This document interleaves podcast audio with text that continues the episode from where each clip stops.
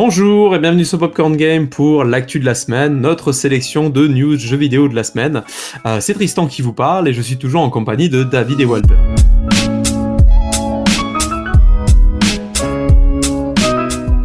Cette semaine, nous allons parler de Xbox, Bethesda, de l'incroyable chiffre d'affaires du jeu vidéo dans le monde, d'une potentielle grosse déception pour les fans de Halo, et nous finirons par une news what the fuck sur l'arrivée potentielle de Neymar dans Fortnite. Euh, et commençons euh, sans plus attendre sur une nouvelle fonctionnalité côté Xbox One. Ah oui, alors une nouvelle fonctionnalité que j'avais annoncée pour printemps prochain, donc le FPS Boost, et en fait, euh, bah, la fonctionnalité est bel et bien sortie. Hein. Elle est complètement activable et désactivable maintenant au besoin, au gré des joueurs, parce qu'il y a des personnes qui préfèrent jouer sans apparemment. J'ai pu d'ailleurs tester bah, sur Watch Dogs 2 le résultat et c'est assez bon pour ma part, 60 fps constant, c'est très agréable. Euh, ça m'a permis de me redonner envie de finir le jeu parce que je l'avais jamais fini. Il me reste euh, genre 3 missions pour le finir, donc je pense que je vais m'y remettre. Et je vous renvoie d'ailleurs à notre test sur le site, hein, qui a été, euh, car c'est un, un, épisode que nous avions fait dans nos, euh, dans nos chroniques. Il est excellent, ouais, le 2, moi j'adorais. Ah, le 2 était, bah, comme je le disais, moi, dans le, le test de Watch Dogs Légion, donc le 3, bah, j'ai pas du tout aimé le 3, je vous invite à écouter pourquoi. Et le 2, euh, je vous le recommande, ouais, très sympa. Donc maintenant, en 60 FPS, bah, que demander de plus hein Ensuite, euh, on va passer tout de suite au rachat donc, de Zenimals Media par euh, Microsoft qui a été approuvé par la Commission européenne. Donc ça y est, hein, tout le monde est OK pour que Microsoft ait claqué ses 7,5 milliards de dollars. Euh, tout le monde est OK avec ce fait. Microsoft a tout de suite dégainé dans la foulée hein, avec l'ajout le lendemain de 20 jeux sur le Game Pass. Donc il y a du Doom, du Dishonored, les Fallout, Elder Scrolls, etc. Enfin, ils ont quasiment tout envoyé. Euh, Phil, Spencer euh, prend la parole d'ailleurs en fin de semaine avec euh, un coup dur pour peut-être Sony et bon, un peu moins Nintendo, mais surtout Sony, avec des potentielles futures exclusivités Xbox, alors que jusque-là ils avaient fait la langue de bois en disant que tous les jeux sortiraient sur toutes les plateformes, etc. etc. Et maintenant que c'est à eux, bah, ils avouent qu'il y a des jeux probablement qui seront uniquement sur les Xbox. Il précise euh, pas du tout euh, si c'est des nouvelles licences ou des, ou des hum, licences déjà existantes. Ça, on n'a aucune news.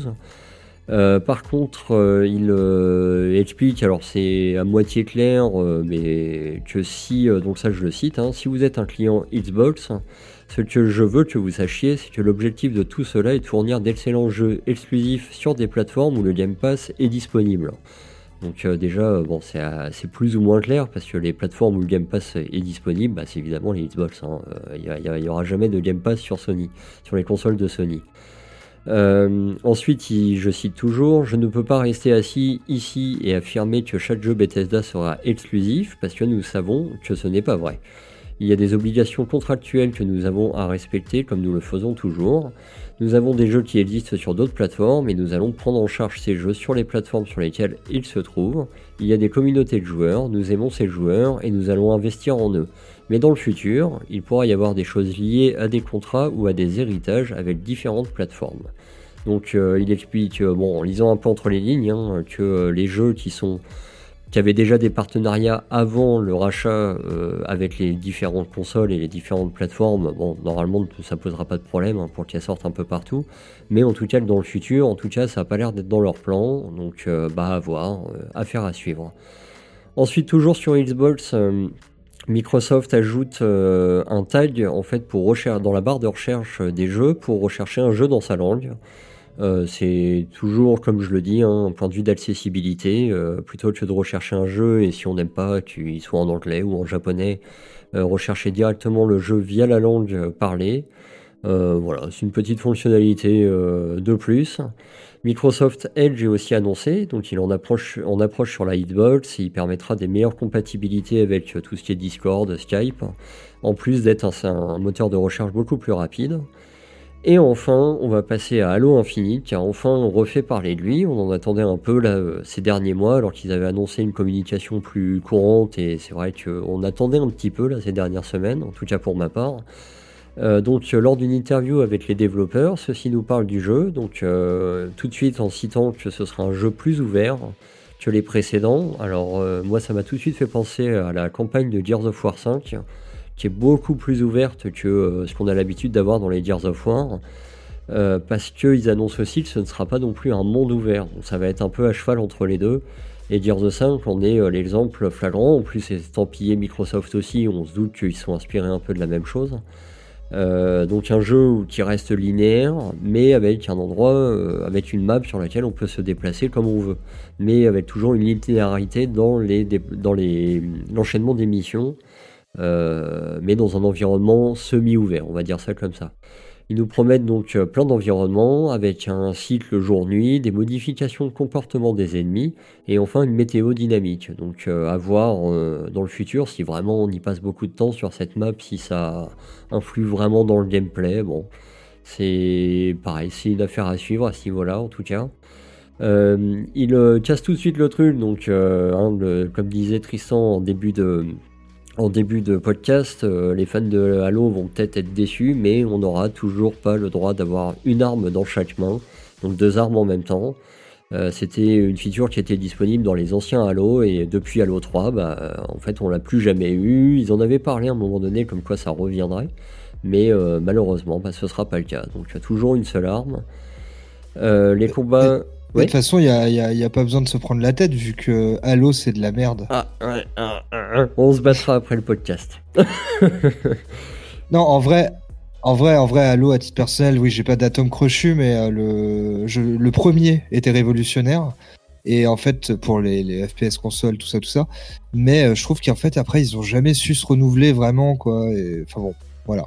Je, trouve que le premier était très bien, mais après. Euh, le meilleur, le meilleur reste euh, le, le 2, enfin le 2, même le 3. Enfin, moi je trouve que ils ont tous amené quelque chose et il faut pas oublier que Halo c'est le multijoueur sur console et que euh, le nombre d'heures qu'on peut passer, même Halo 3 sur Xbox 360, ça reste un des plus gros jeux euh, multijoueurs de la de la console. Hein. Euh, c'est, on peut pas enlever en fait. Il y a, en termes de gameplay, on va dire que c'est devenu. Euh, alors on peut critiquer aujourd'hui tout ce qui est jeu multi, etc. Mais en nouveauté, au niveau feeling, multijoueur, manette, etc. Il y a eu énormément de nouveautés. C'est là où ils, en fait, ils ont mis le poids du corps là-dessus. Moi, pour ma part, qui aime beaucoup Halo, moi, ce que j'aime beaucoup par rapport à tout ce qui est Call of, etc. en multijoueur, c'est le côté arcade qui me plaît énormément. Et euh, on a quand même des modes. Moi, j'ai beaucoup joué au mode SWAT, hein, qui est une balle dans la tête, euh, tu meurs directement. C'est des, ah gameplay extrêmement nerveux. Et euh, moi, j'ai toujours, j'ai beaucoup pensé à Reach. J'ai beaucoup aimé Halo Reach, hein, qui est le dernier d'ailleurs qui a été développé par Bungie. Et euh... c'est un des meilleurs apparemment. Ah bah moi c'est c'est mon chouchou entre guillemets, mais euh, après je les aime tous euh, pour les avoir d'ailleurs refaits dans la Master Chief où j'y rejoue en multijoueur où il y a énormément de monde encore à l'heure actuelle. Hein. C'est un truc de fou.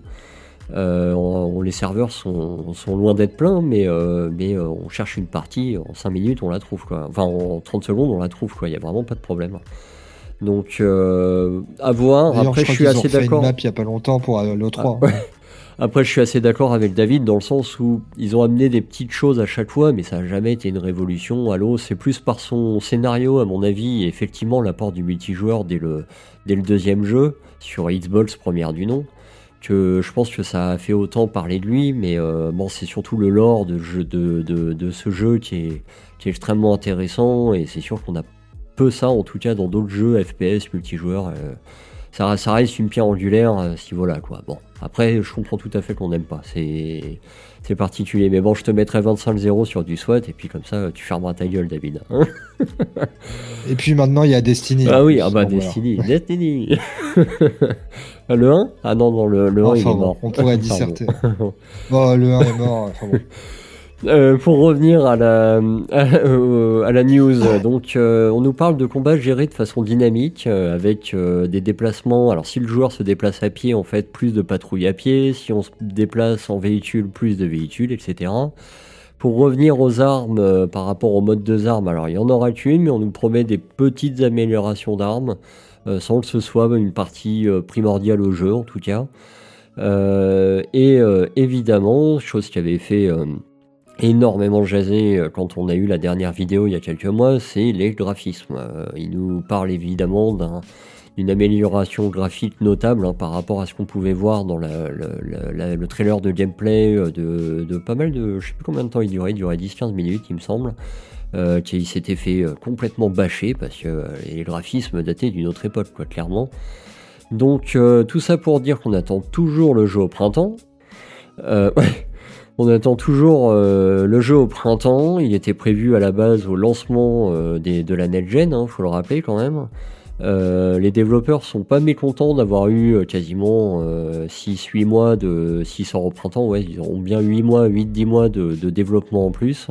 Ils s'en plaignent pas, et puis bah, en espérant qu'ils nous sortent un excellent Halo sur cette NetGen. toujours affaire à suivre, de toute façon moi c'est les affaires à suivre en ce moment, c'est que des news pour dans X temps. Et euh, vu qu'on parle d'énormes chiffres, parce que Halo ça représente des, grosses, gros des gros chiffres et euh, Xbox qui, achète Bethesda pour 7,5 milliards d'euros, je crois que Tristan a énormément de gros chiffres à nous citer, et non pas gros 1. Gros chiffres. Oui, très très très gros chiffres. Euh, merci Walter. en fait, une étude du cabinet Ampere Analysis est sortie et rapporte le chiffre d'affaires mondial qu'a pu générer le jeu vidéo en 2020. Alors on sait tous qu'avec cette pandémie, on s'est un petit peu tous, surtout gamers, réfugiés sur ça, sur les consoles, etc. Euh, et euh, ça se voit au niveau des chiffres puisque cette année-là, nous le jeu vidéo a rapporté euh, plus de 54 milliards de dollars, donc une augmentation de, de, de 20% depuis l'année dernière, ce qui est énorme. Euh, Sony et Microsoft d'ailleurs se partagent le, le, marché avec respectivement 46 et 23% du marché, donc quand même Xbox est loin derrière. Nintendo est monté, euh, monté cette année-là, puisqu'ils ont vendu quand même plus de 26 millions de Nintendo. Ils sont à 31%. Euh, ce qui représente quand même 5 milliards, un peu plus de 5 milliards d'euros. 5 milliards d'euros, pour vous donner une idée, c'est euh, l'ensemble du chiffre d'affaires de jeux vidéo en France euh, j'y reviendrai juste après. Concernant le dématérialisé, ça y est, ils ont le dématérialisé a pris son envol. Hein. on est quand même à 67% des ventes euh, contre 59% euh, en 2019. Euh, d'ailleurs, euh, dans tout ça, Nintendo, qui n'était pas forcément euh, champion dans le dématérialisé, a explosé bah, grâce à son marketplace qui était plutôt assez fourni cette année, et notamment avec énormément de promotions, de jeux tiers, etc. les sorties de Star Wars et d'autres. Je parlais tout à l'heure du marché français, et c'est voilà, on est à 5,3 milliards d'euros, ce qui fait une augmentation de 11% par rapport à 2019.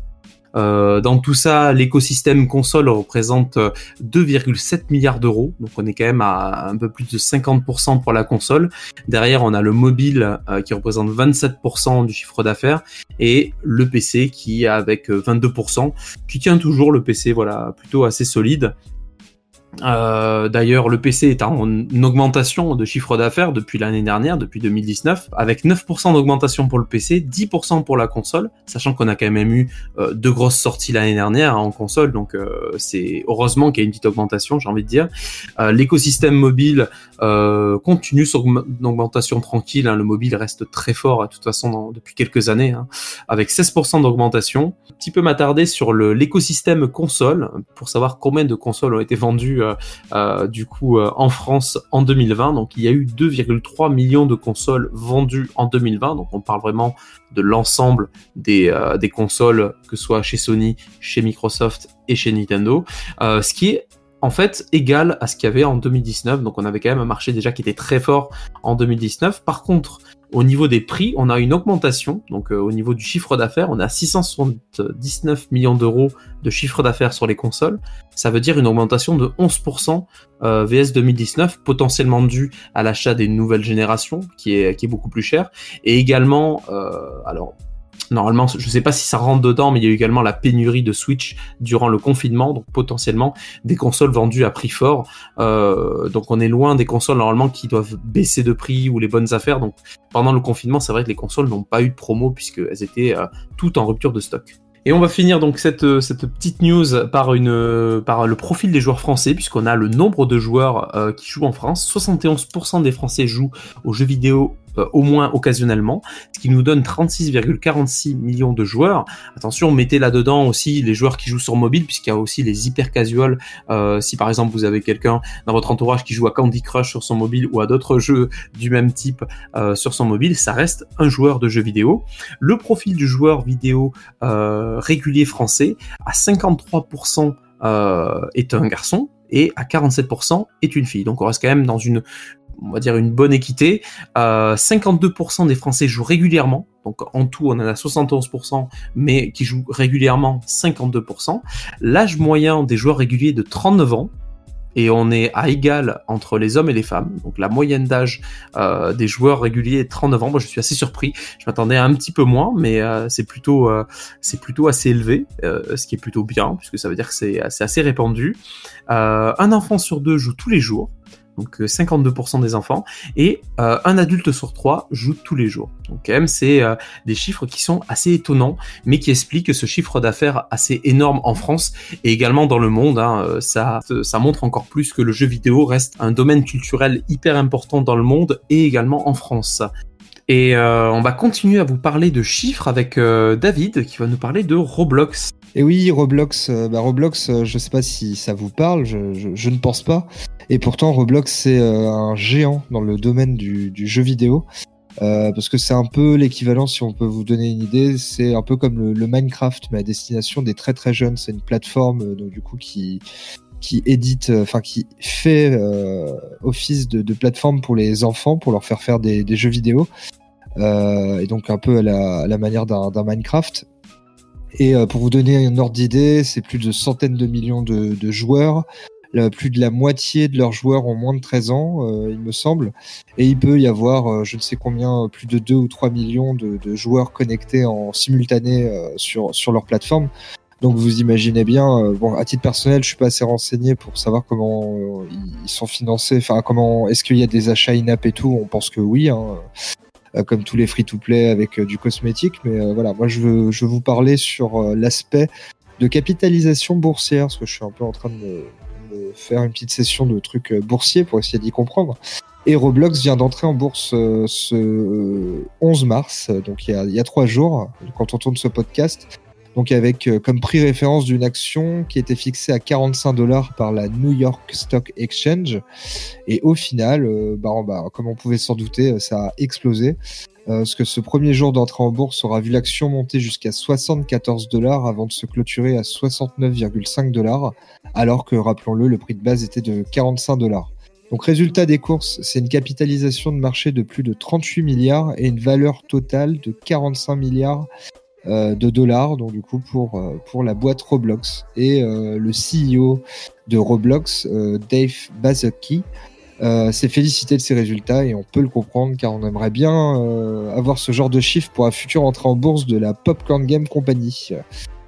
Mais euh, assez parlé de, chiffres justement et on va vous parler moi d'une news qui, qui m'a voilà de l'espoir un peu d'espoir parce que il y a un nouveau studio qui, vient de se, monter, euh, qui répond au nom de Theorycraft Games, avec des coups des, vétérans au CV impressionnant euh, à, sa tête.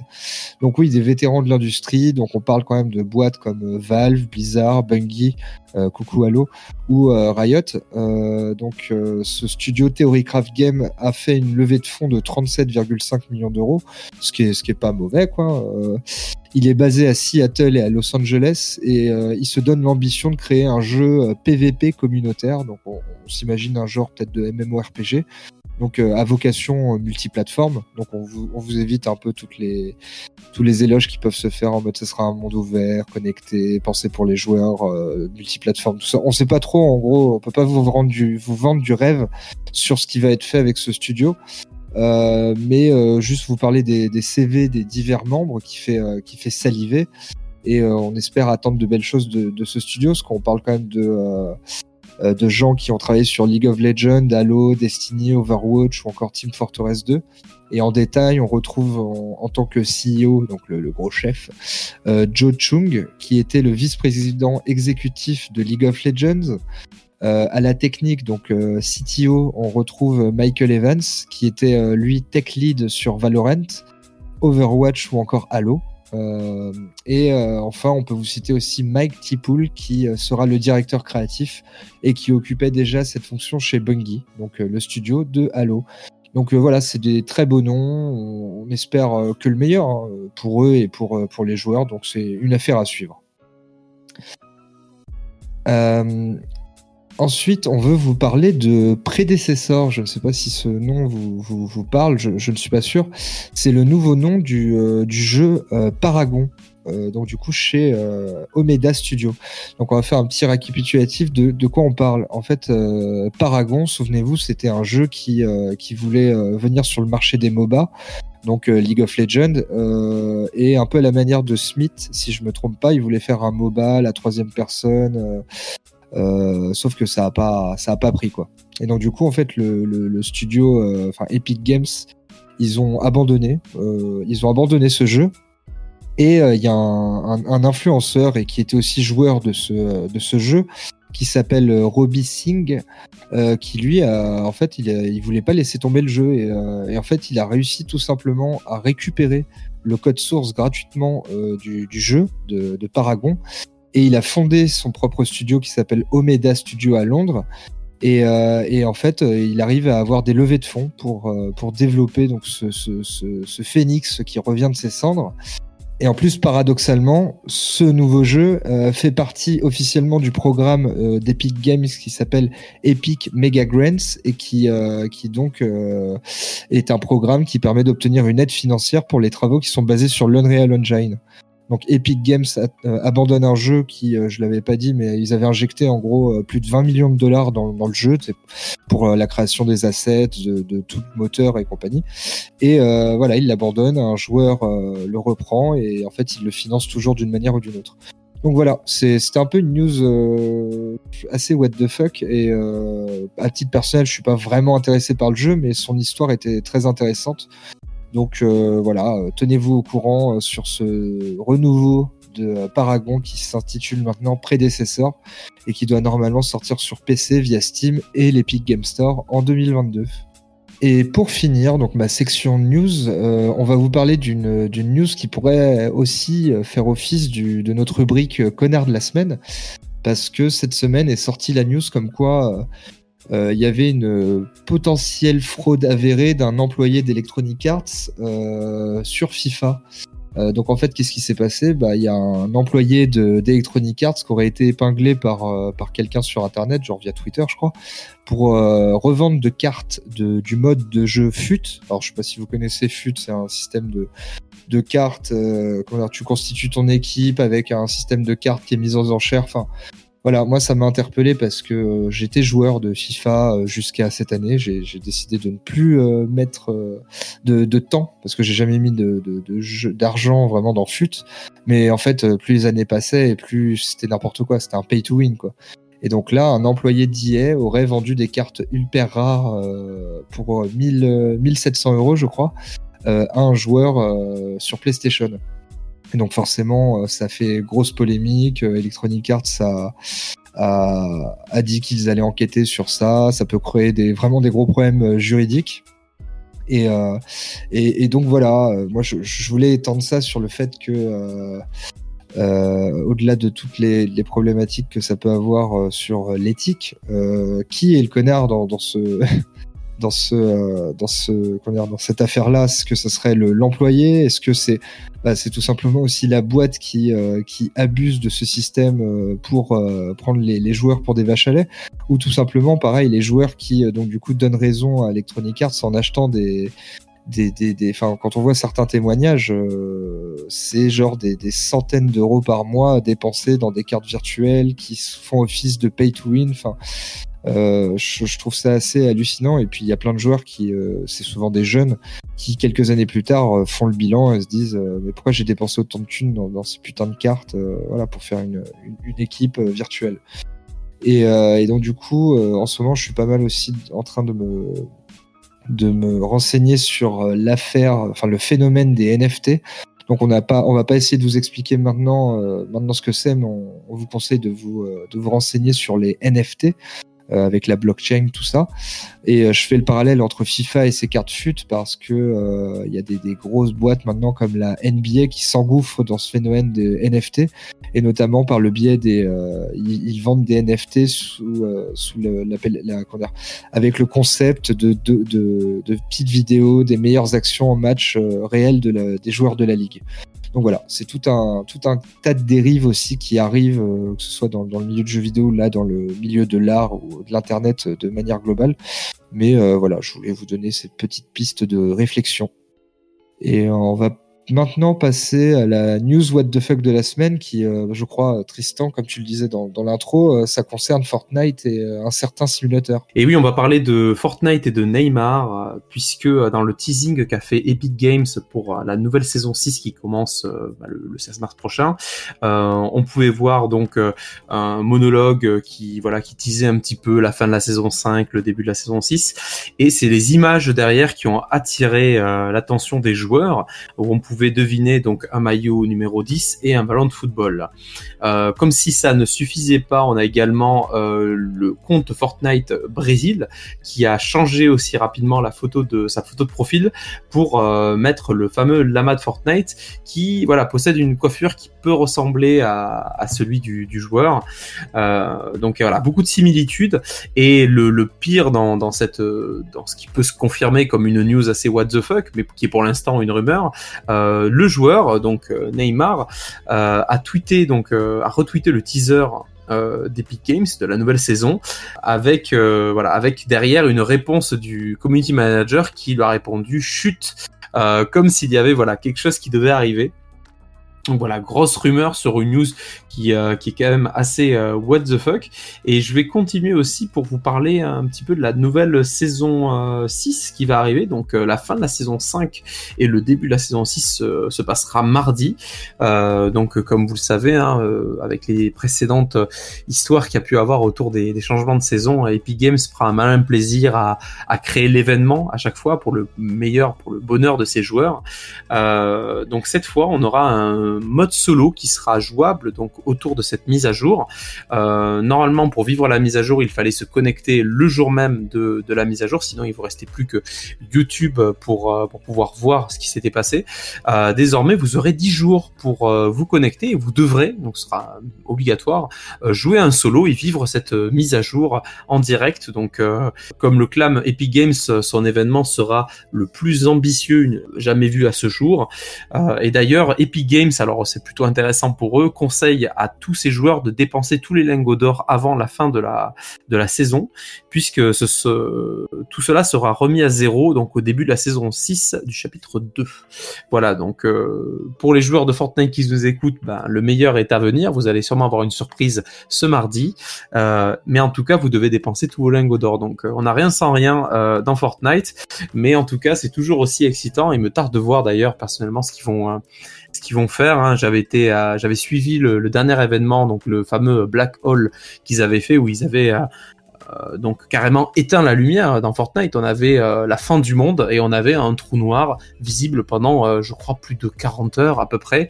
Et on avait des joueurs Fortnite qui restaient devant le devant leur jeu comme ça allumé. On avait des enfants qui, qui devenaient fous parce que leur jeu était inaccessible. C'était étonnant, c'était effrayant, mais c'était surtout The, The, Ring. Ça me fait penser au au, au film The Ring. mais c'était mais c'était limite ça. C'est surnaturel l'effet que ce jeu a sur les joueurs. Et euh, je reste toujours tant admiratif face à l'inventivité d'Epic Games. C'est un joyau pour eux et euh, voilà, ils méritent selon moi, voilà, je veux pas non plus en, faire des caisses sur eux, hein, même si c'est un peu ce que je fais, mais euh, ils méritent quand même leur, leur succès ou moins une attention parce que voilà, ils font quand même de belles choses. Et puis, et puis accessoirement, c'est grâce à ce jeu qui permet de d'investir dans, dans, des trucs qui bouleversent, euh, des services qui bouleversent l'industrie, euh, notamment bah, l'Epic Game Store, leur politique de donner des jeux aux joueurs pour, pour acquérir, acquérir pardon, des, des, nouveaux joueurs sur leur plateforme, se lancer en croisade contre Google, Steam, dans les tribunaux. Enfin, les gars foutent le bordel et j'avoue que c'est assez jouissif de voir l'ascension d'Epic Games depuis quelques années et de voir le, bordel qu'ils foutent et, et, ça marche même dans, dans c'est positif pour toute l'industrie sur le pourcentage de revente sur les plateformes, sur Steam qui revoit enfin son interface. Enfin voilà il faut bouger les lignes et rien que pour ça. Euh, non, c'est, c'est, ouais, non, tu, tu as raison, c'est, c'est très, euh, c'est très intéressant. Voilà, c'est, vraiment, voilà, comme j'essayais de le dire, ouais, c'est vraiment le, autant à, à, en tant que spectateur qu'en tant que joueur, puisque j'ai pu aussi un petit peu jouer euh, temps en temps à Fortnite. C'est pas mon style de jeu, mais je suis quand même euh, hyper intéressé par, par cette histoire et tout ce que ça peut faire pour, pour le jeu vidéo. Euh, on va d'ailleurs continuer sur, euh, les rumeurs avec, une histoire côté Last of Us, euh, David. Bah potentiellement, c'est pour ça qu'on parle d'une rumeur, parce que tout simplement dans les faits, Naughty Dog a, a fait une, c'est souvent comme ça qu'on spécule, mais a fait une diffusé une offre d'emploi pour recruter quelqu'un sur un jeu multijoueur avec une forte longévité. Donc euh, oui dans les faits ce poste est donc euh, un poste d'économie designer. Donc euh, c'est comme ça que c'est présenté donc pour le multijoueur. Donc c'est un projet à, grande longévité. Il il aura pour but de créer implanter et mettre en place l'économie du jeu le système de progression du joueur ou encore créer des moyens pour que le joueur s'exprime librement. Et donc du coup il y a aussi euh, dans, cette offre d'emploi, ils recherchent des personnes expérimentées dans la psychologie du joueur et les expériences narratives. Donc autant d'indices qui, viennent, qui mènent à penser que ça pourrait être un jeu multijoueur euh, basé sur The Last of Us Part 2, même si eux ils, avaient dit qu'ils n'en feraient pas dans un premier temps, en tout cas avec le jeu, mais là ça pourrait être une sorte de spin-off. Euh, et euh, ça peut aussi tout simplement être un, autre jeu Naughty Dog. Euh, un autre jeu multijoueur euh, sur une nouvelle licence. Donc on n'en sait pas, pas beaucoup plus, mais euh, Neil Druckmann avait un peu teasé ça.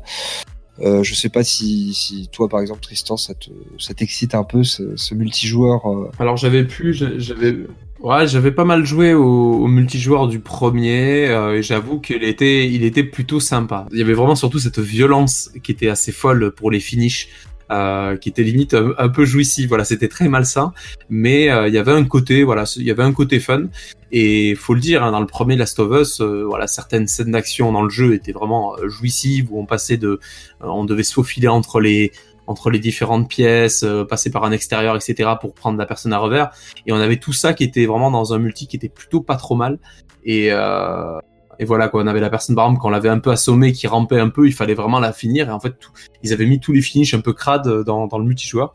C'était assez cool c'est assez cool. Donc je, je, demande à voir, hein, surtout que les scènes de combat dans Last of Us 2 sont plutôt euh, impressionnantes aussi, donc euh, à voir. Ouais, voilà, c'est un rappel de l'univers et euh, je me rappelle aussi là, j'étais en train de penser au multijoueur d'Uncharted 4 qui était qui était aussi honnête, hein, si, si on aime bien cet univers avec l'utilisation du grappin ou autre. Donc voilà, pour les fans vraiment ardus des licences Naughty Dog, ça peut être pas mal et peut-être que là ils vont tenter un truc différent dans ce Last of Us probable mm. en multijoueur. Euh, ce serait bien qu'ils puissent tenter un truc comme euh, certaines licences ou genre les premiers Assassin's Creed qui tentaient des, des, des trucs très intéressants en multijoueur ou aussi un Splinter Cell euh, côté Ubisoft encore qui, qui tentait vraiment mm. un nouveau truc. Donc voilà, on, on fait confiance peut-être à, à, donc du coup à Naughty Dog pour nous présenter quelque chose de, de différent. Très bien, très bien. On va passer aux sorties de la semaine.